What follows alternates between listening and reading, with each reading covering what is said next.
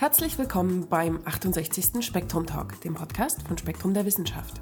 Am Mikrofon, wie gehabt, Anita Becker und David Lai. Hallo. Bei unserem monatlichen Blick ins Heft geht es diesmal darum, was ganz aktuell die Welt bewegt. Oder genauer künftig bewegen soll. Fahrzeuge mit Elektroantrieb nämlich. Dazu unterhält sich Arvid Lai mit Dr. Reinhard Löser. Weiter geht es um das Weltraumklima und um Auswirkungen von Sonnenstürmen auf die Erde und die Technik. Spektrum-Redakteur Thilo Körkel weiß mehr darüber. Das Schlusswort stammt wie immer von Michael Springer. Und nun Fahrzeuge mit Elektroantrieb. Herr Löser, guten Tag. Grüß Gott. Über die Notwendigkeit von alternativen Antrieben bei Fahrzeugen brauchen wir wirklich nicht mehr zu diskutieren. Aber was mich doch verwundert hat, Sie sprechen gleich am Anfang Ihres Artikels von einer Renaissance der Elektrofahrzeuge. Bin ich so jung oder hat mein Gedächtnis Lücken? Ja, mit der Renaissance ist es wirklich so. Denn ursprünglich waren die Elektrofahrzeuge zuerst auf der Welt. Also vor den Verbrennungskraftmaschinen im Auto oder in der Straßenbahn gab es tatsächlich elektrifizierte Antriebe. Mhm. Siemens und Halske, die haben da in Berlin beispielsweise die ersten Obus auf die Schiene gestellt. Durch die, die ökologischen Probleme, die es in Kalifornien gab mit Kraftfahrzeugen, hat man dort Ende der 80er Jahre, Anfang der 90er Jahre Versuche gestartet, die Elektrofahrzeuge wieder aus der Mottenkiste zu holen. Mhm. Und mit verschiedenen Anreizsystemen, die auch tatsächlich vom Staat gefördert wurden, wieder Elektrofahrzeugentwicklung zu betreiben. Die großen Automobilunternehmen haben sich dem angeschlossen, General Motors, Ford, auch die Ausländer, Toyota, auch Daimler äh, haben in Richtung Elektrofahrzeuge was unternommen. Okay. Das ist mit gewisser Verspätung in den 90er Jahren hier nach Europa geschwappt. Damals gab es auch in Deutschland Versuche, Elektrofahrzeuge zu bauen. Diese Geschichte ist dann in Deutschland gegipfelt auf einem äh, Rügenversuch, also in einem Rügenversuch. Da haben alle großen Automobilbauer ihre ganz normalen Fahrzeuge mit großen Batterien ausgerüstet. Und der hat nicht so ganz geklappt. Also, was man sich vorgestellt hat, äh, Kraftstoffeinsparung und CO2-Vermeidung, ähm, das war nicht so. Es war sogar gefährlich. Also diese Batterien waren äh, Hochtemperaturbatterien zum mhm. Teil und die sind auch tatsächlich abgebrannt. Man hat das irgendwann beerdigt und auch, auch in Amerika haben die Automobillobby und die Politik immer mehr diesen ökologischen Ansatz unterminiert. Letztendlich hat dann die Bush-Regierung sogar den einzelnen Bundesländern in den USA verboten, Umweltgesetze also Gesetze zu erlassen, die den freien Verkehr der freien Autos zwischen den Ländern äh, verbietet ja. oder nicht ermöglicht. Und so kam es dazu, dass diese erste Renaissance irgendwie auf der Strecke blieb. Gut, jetzt also die zweite Renaissance. Wo stehen wir denn aktuell mit der Brennstoffzelle? Also die Brennstoffzelle stammt ja nun aus dem Jahr 94, beziehungsweise eigentlich kommt sie aus der Raumfahrt. Da hat man über lange Jahre äh, Brennstoffzellen verwendet. Gas war leicht, da oben hat man also auch kein Problem gehabt mit den Abgasen und so. Und die Kosten haben natürlich auch keine Rolle gespielt. Aber dann hat Daimler so 94, 95 versucht, die Brennstoffzelle fit zu machen für das Auto. Da war natürlich viel Euphorie dabei, viel Pionierbewusstsein. Ja, Daimler hat mal ursprünglich das Auto erfunden. Sie finden auch das Brennstoffzellenauto. Also ein EK1 war ein riesengroßer Klopper, ein kleiner Transporter. Inzwischen ist das natürlich alles viel kleiner, funktioniert. Und wo ist das Problem? Warum fahre ich dann noch kein Elektroauto? Das Problem bei der Brennstoffzelle ist das Gas, wenn man so will, also der Treibstoff. In der Regel, die meisten heute verfügbaren Brennstoffzellen setzen auf Wasserstoff auf, Wasserstoff als Energieträger. Mhm. Das ist auch ein, sagen wir mal, sehr gut geeigneter Energieträger, weil er sehr viel Energie speichern kann. Also die hat eine sehr hohe Energiedichte, viel mhm. höher als die von Akkumulatoren. Dann hat man bloß Wasserstoff ist also ein, ein, Proton und für jedes Proton schon ein Elektron. Also man muss da nichts irgendwie in der Matrix von einem Elektrolyten einlagern, so ein Elektron, das dann auch noch wandert, sondern es ist einfach verfügbar. Insofern ist es eigentlich eine schöne Methode. Nur ist die Wirkungsweise für Elektrolyse bei der Wasserstoffherstellung aus Strom vielleicht 70 Prozent. Mhm. Und die Brennstoffzelle, wenn es sich um eine Proton-Elektronenmembran handelt, im Normalbetrieb vielleicht auch 40 Prozent. Mhm. Ja, dann äh, multiplizieren Sie die beiden miteinander, dann kommen Sie auf unter 30 Prozent Gesamtwirkungsgrad. Mhm. Das ist natürlich nicht besonders viel. Trotzdem ist Elektro aktuell der Stand der Dinge, oder? Ich glaube ja. Das ist jetzt die Frage, ob es das reine Elektrofahrzeug wird oder ob es so Mischformen erstmal gibt, wie beispielsweise den Hybriden. Mhm. Es gibt noch eine zweite Variante mit dem Elektrofahrzeug. Und zwar ist es nicht das reine Elektrofahrzeug nur mit Batteriebetrieb, sondern mit einem Range Extender. Mhm. Range Extender heißt, da ist zusätzlich zu dem Primärantrieb Elektromotor auch noch ein zweiter Verbrennungsmotor an Bord, der aber nicht die Räder treibt, sondern ausschließlich dafür da ist, Batterie zu laden. Das hat den Vorteil, dass dieser Verbrennungsmotor in seinem optimalen Drehzahlbereich laufen kann. Mhm. Da hat er nicht diese Anfahrprobleme. Ne? Sie kennen diese mhm. Grafiken. Äh, bei niedrigen Drehzahlen ist also Leistung sagen wir, marginal. Man muss auf, jedenfalls auf Leistung kommen. Das weiß jeder, der erstmal anfahren muss. Aber wenn er dann oben ist, ist er eigentlich relativ gut. Denn auch bei, besonders mit Diesel, der Diesel dann halt ne? in einer gleichförmigen. Geschwindigkeit hat dort sein maximales Leistungsmoment und da kann man gut Strom abgreifen und die Batterie speichern. Und der Antrieb von solchen Range Extender ist dann wirklich nur über Batterie an den Elektromotor. Dass man sowas überhaupt braucht, zeigt ja auch, dass die Batterie irgendwie ein Nadelöhr ist. Das ist dasselbe Problem wie bei meinem Rechner. Was, ja. was muss denn sowas leisten? Im Prinzip muss, muss die Batterie heute genauso viel leisten äh, wie Verbrennungsmotor. Zumindest erwarten das die Kunden. Ja. Beziehungsweise das flüstern die Automobilunternehmen und auch die Presse ein bisschen den Kunden ein. Mhm. Betrachtet man es eigentlich mal realistisch und verlässt sich auf die Erhebung des ADACs, werden 80 Prozent aller Fahrten gemacht mit unter 40 Kilometer. Das mhm. schafft eine heutige Lithium-Ionen-Batterie locker.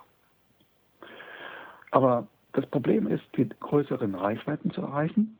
Das geht eigentlich nur mit Energiedichten und Energiegehalt der Batterie. Also Energiegehalt, das ist immer das Produkt aus Spannung und Kapazität, weiß man vielleicht noch aus der Schule, gemessen in der Kilowattstunde. Und beim Aufladen, da werden einfach die Ionen aus der chemischen Bindung der positiven Anode hin zur negativen Kathode gezogen, wo sie sich anlagern müssen und eine chemisch höher energetische Bindung eingehen.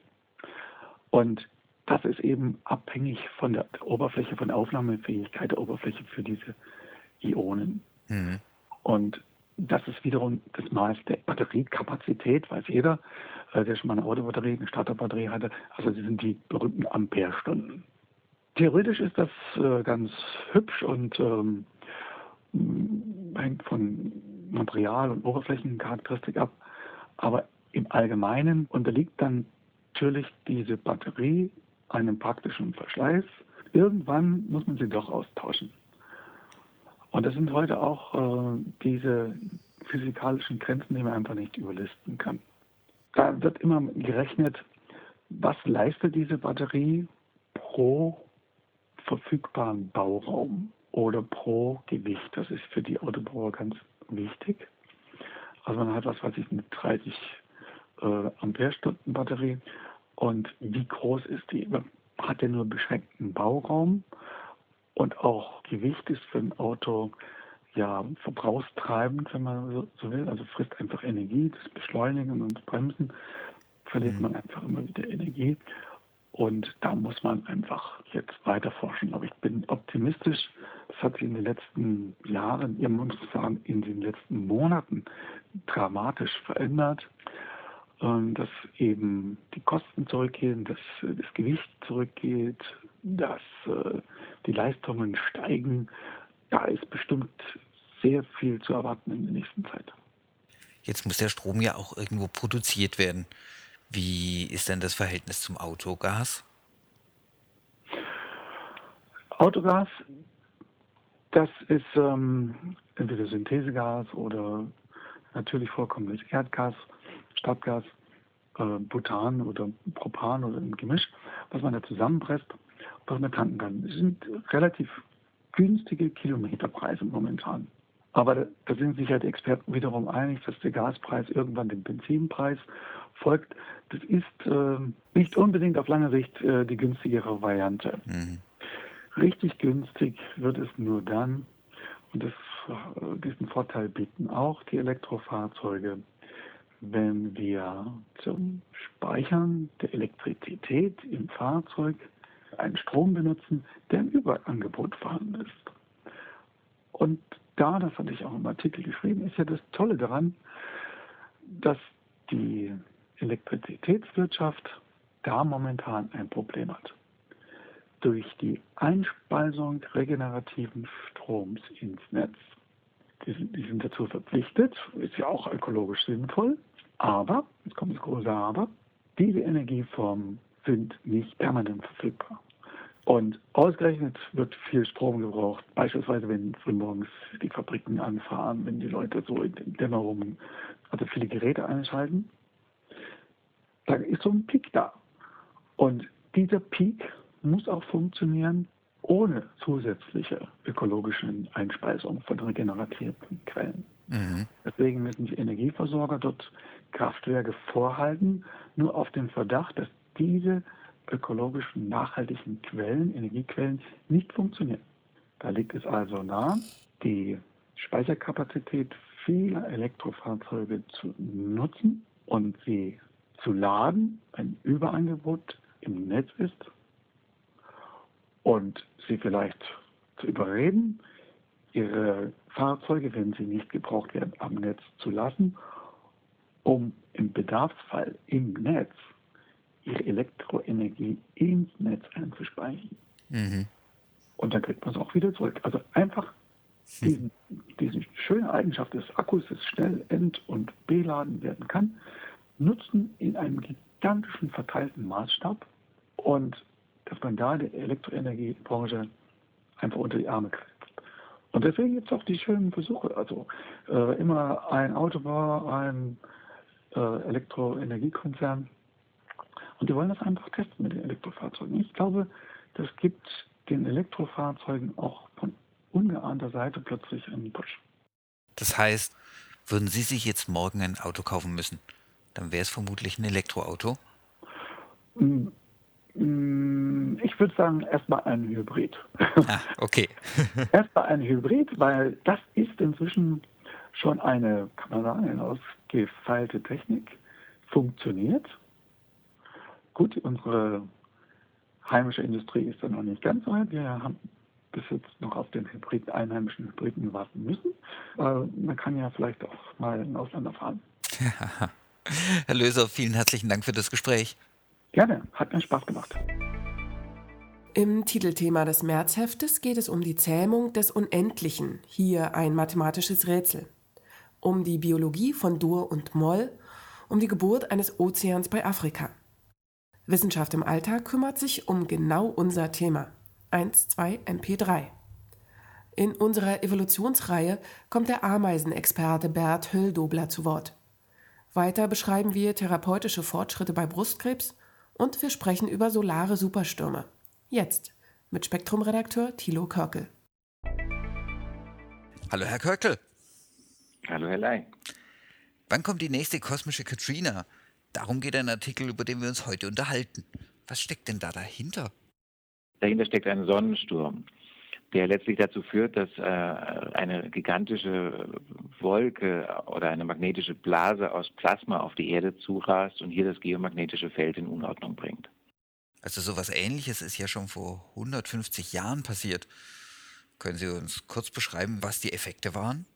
Damals ist eigentlich nicht viel passiert, gemessen an dem, was heute geschehen würde. Aber spektakulär war es schon, weil damals riesige Energien frei wurden.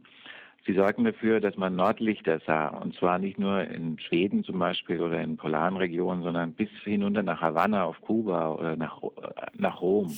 Überall gab es Nordlichter, die teilweise die Nacht zum Tage machten. Und manche Einwohner waren völlig verstört, weil sie dachten, ihre Städte würden brennen. Und das führte nicht zuletzt dazu auch, dass Ströme im Erdboden sich ausbreiten, über ganze Kontinente hinweg.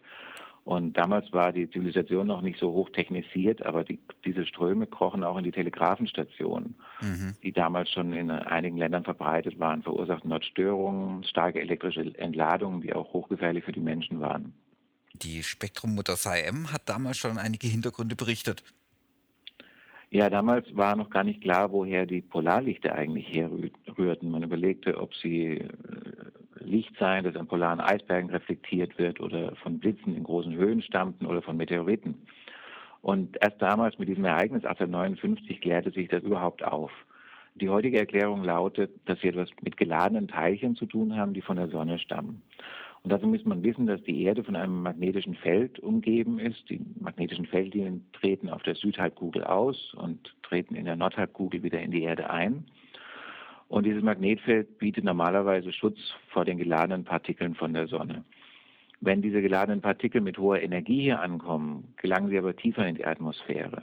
Dann kann es Elektronen, Protonen oder schwere Ionen geben, die dann in die oberen Schichten der Erdatmosphäre eindringen und dort die vorhandenen Luftmoleküle zum Leuchten anregen. Und je nachdem, welche Moleküle das sind, emittieren sie Licht in verschiedenen Farben. Und das sind die Polarlichter, die die Menschen in polaren Breiten auf dem Himmel sehen. Mhm. Und was passiert auf der Sonne? Die Ursachen solcher Phänomene sind ähm, Flares und koronale Massenauswürfe. Also im Wesentlichen sind Flares Ausbrüche energiereicher Teilchen und intensive Röntgenstrahlung, die auf der Sonne entstehen. Und koronale Massenauswürfe, das sind magnetische Blasen gigantischer Dimension mit vielen Millionen Kilometer Durchmesser, in denen Plasma von der Sonne eingeschlossen ist, das dann in Richtung Erde rast. Mhm. Und hier auf der Erde bringen diese geladenen Teilchen, dieses Plasmas, bringen die das Magnetfeld in Unordnung. Sie haben es ja schon angesprochen, damals war die Welt ja noch ziemlich groß. Es gab kein Internet, keine Satelliten, kein GPS, kein Mobiltelefon. Was würde heute passieren, wenn es heute ausbrechen würde? Heute wäre die halbe Welt in Aufregung. Hm. Die ersten Opfer wären natürlich Satelliten. Das ist auch früher schon passiert. Zum Beispiel in den 90ern, in den 1990er Jahren sind zwei kanadische Satelliten äh, betroffen gewesen, Anik E1 und E2. Eine, beide gerieten außer Kontrolle. Bei dem einen dauerte es Monate, bis man ihn wieder unter Kontrolle hatte.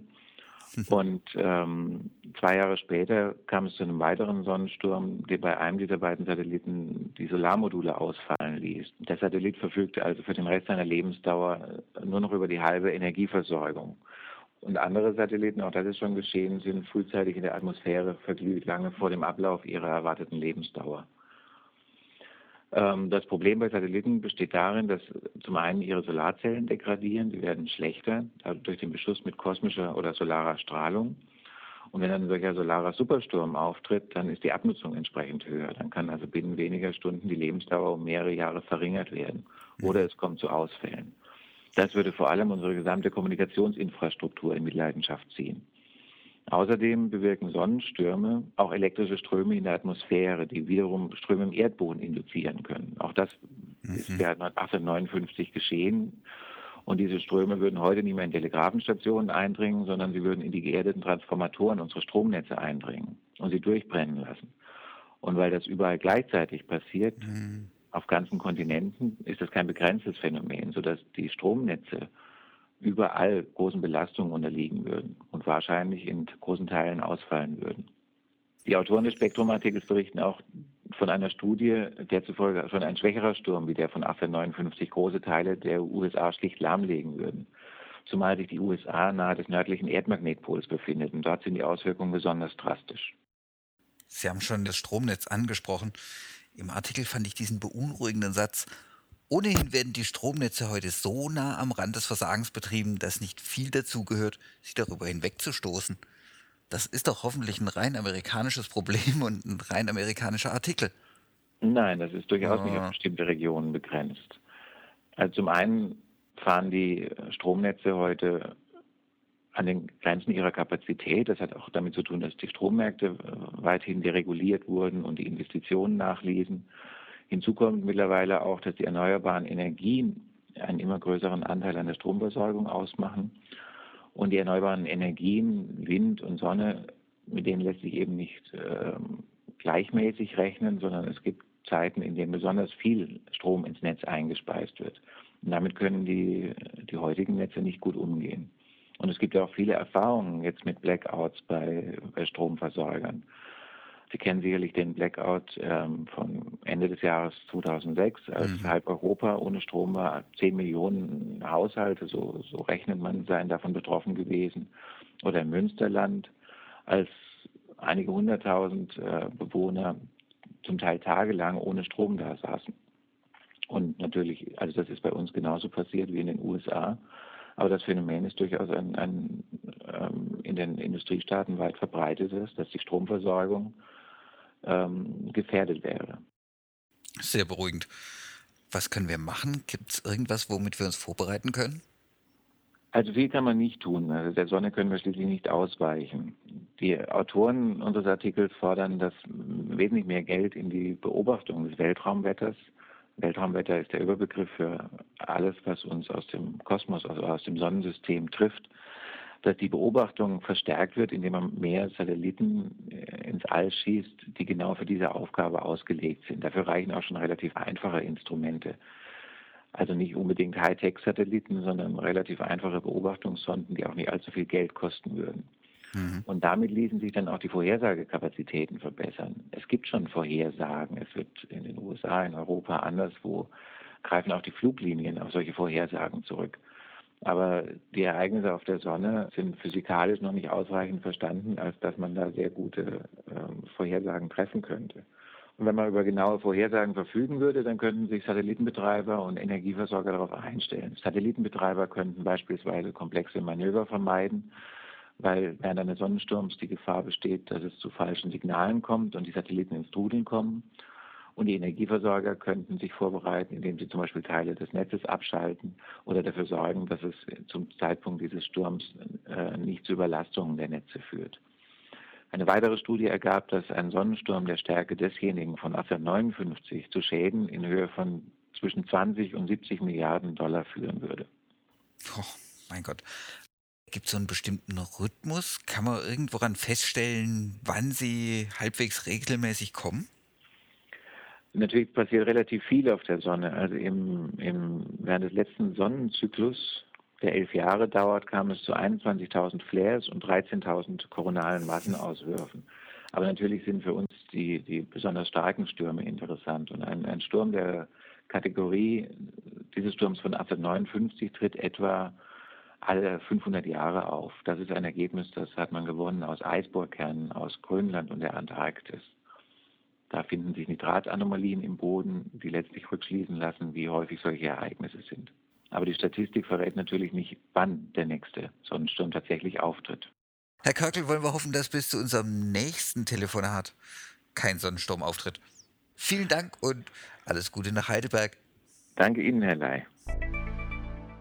Nun hat das Wort Michael Springer. Mit Robotern leben und sterben. Wir werden mit künstlichen Wesen auskommen müssen und sie mit uns. So ein Babyphone ist eine feine Sache. Wir legen das Kind schlafen und besuchen die Nachbarn, die uns zum Abendessen eingeladen haben. Während wir plaudern, haben wir ein Ohr auf das regelmäßige Atmen im mitgebrachten Lautsprecher, der drahtlos mit einem Mikrofon neben dem Gitterbett verbunden ist.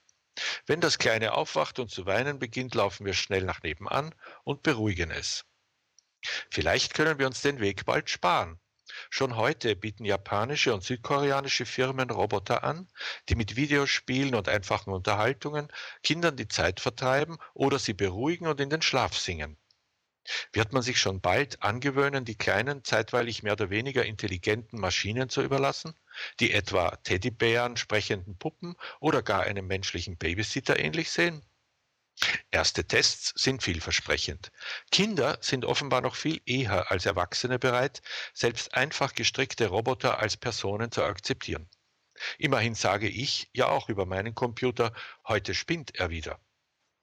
Noch ist kaum erforscht, welche Auswirkungen es hat, Heranwachsende schon früh mit interaktionsfähigen Maschinen zu konfrontieren. Wird dadurch die kindliche Entwicklung gehemmt? Werden die Kleinen so stark auf die allzeit willigen Helfer und Diener fixiert, dass menschliche Erzieher es künftig noch schwerer haben werden? Oder ist es sogar sinnvoll, Kinder möglichst früh auf die von elektronischem Gerät geprägte Alltags- und Arbeitswelt vorzubereiten? Nicht nur am Anfang, auch gegen Ende des Lebens sollen Roboter einspringen. In der Altenpflege sehen Firmen wie Sanyo und Mitsubishi einen Markt für intelligente Geräte, die bei Körperpflege, Nahrungsaufnahme und Medikation zur Hand gehen sollen. Künstliche Haustiere, die schnurren, wenn man sie streichelt, geben einsamen alten Menschen die Illusion, nicht ganz allein zu sein. Solche Entwicklungen muten umso gruseliger an, als sie in allen Industrieländern einem wachsenden Bedarf nach individueller Betreuung bei zunehmendem Zerfall traditioneller Pflegestrukturen begegnen. Darum mahnt der britische Computerwissenschaftler Noel Sharkey von der University of Sheffield rechtzeitig die ethischen Nebenwirkungen solch technischer Problemlösungen zu bedenken. Vollends makaber ist die Anwendung von Robotern in der Kriegführung. Ferngesteuerte Drohnen, die aufs Gefechtsfeld Raketen und Bomben herabregnen lassen, sind schon heute üblich, gleichen aber technisch gesehen noch dem Babyphone, da sie einem anderswo sitzenden Menschen die Initiative überlassen. Doch die Militärs lassen bereits autonom agierende Kampfroboter entwickeln. Das ethische Problem sieht Sharkey hier vor allem in der mangelhaften Fähigkeit, zwischen gegnerischen Soldaten und der Zivilbevölkerung zu unterscheiden. Diese kognitive Leistung wird Roboter selbst auf lange Sicht noch viel stärker überfordern als menschliche Rekruten, vor allem in den schmutzigen asymmetrischen Kriegen, die anscheinend immer häufiger werden. Und weit hinter all dem lauert ein komplementäres ethisches Problem, auf das der Philosoph Thomas Metzinger hartnäckig hinweist. Ein künftiger, avancierter Roboter mit autonomem Intellekt dürfte eine Art Bewusstsein und Empfindungen entwickeln. Spätestens dann werden wir uns nicht nur fragen müssen, was er uns antut, sondern auch, was wir als Schöpfer eines leidensfähigen, maschinellen Sklaven anrichten.